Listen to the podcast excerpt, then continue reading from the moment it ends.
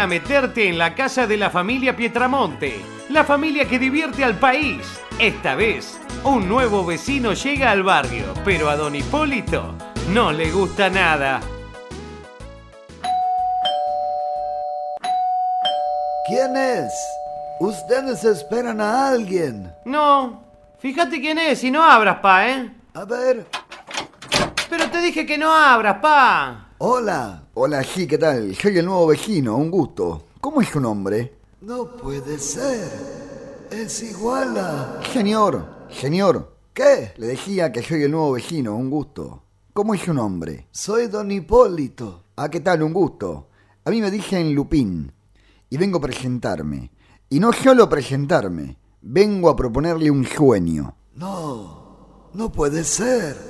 La cara, los gestos, la voz, todo es igual a... Señor, señor, ¿qué? Le decía que vengo a proponerle un sueño. El sueño de ser buenos vecinos. Hola, ¿quién es, pa? Eh, es... Eh, es él, es él. Sí, ¿qué tal? Soy el vecino nuevo. Hola, un gusto. Les traje esto, una canastita de fruta, es un pequeño regalo. ¿Para nosotros? Sí, no, no voy a dejar los obsequios ni las convicciones en la puerta de la casa de mis vecinos. es idéntico. Dice todo igual. Es el tuerto. Papi, papá. ¿Qué? Decile gracias al vecino. Jamás. No le voy a decir gracias a este hombre nunca. A mí nunca me regalaron nada. Pero sí, papá, nos regaló una canasta de frutas. Hola, ¿qué pasa, Cande? Es el vecino que nos hizo un regalo, pero papá no le quiere agradecer. Discúlpelo, a veces tiene esas cosas.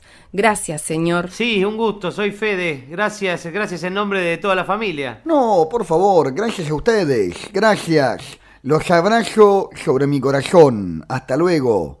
Muchas, pero muchas gracias.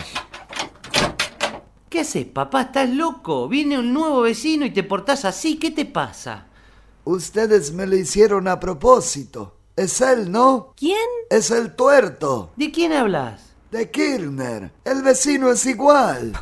¿Qué decís, papá? No se parecen nada. No, a mí no me engañan. Ese era Kirchner, que está vivo, y lo trajeron acá de vecino. Sí, claro. Néstor está vivo. Está vivo en los miles y miles de personas que se acercaron a la militancia por él, como Cande y como yo, papá. Está vivo en esas personas que pudieron vivir mejor gracias a él. Está vivo en todos los que creyeron en la justicia cuando lo vieron bajar los cuadros. Claro que Néstor está vivo, papá. ¿Y sabes dónde más está vivo? ¿Dónde? En Lázaro Báez y en toda la fortuna que hizo Lázaro Báez. ¿Pero qué carajo tiene que ver Lázaro Báez? Papá. ¡Qué gorila que es mi viejo! ¡Qué gorila que... ¡Qué gorila que es mi viejo! Un papá amoroso pero que no puede dejar de expresar sus opiniones políticas de la peor manera. Incluso cuando sus hijos están tratando de recomponer la relación con el vecino. Y todo termina en un papelón.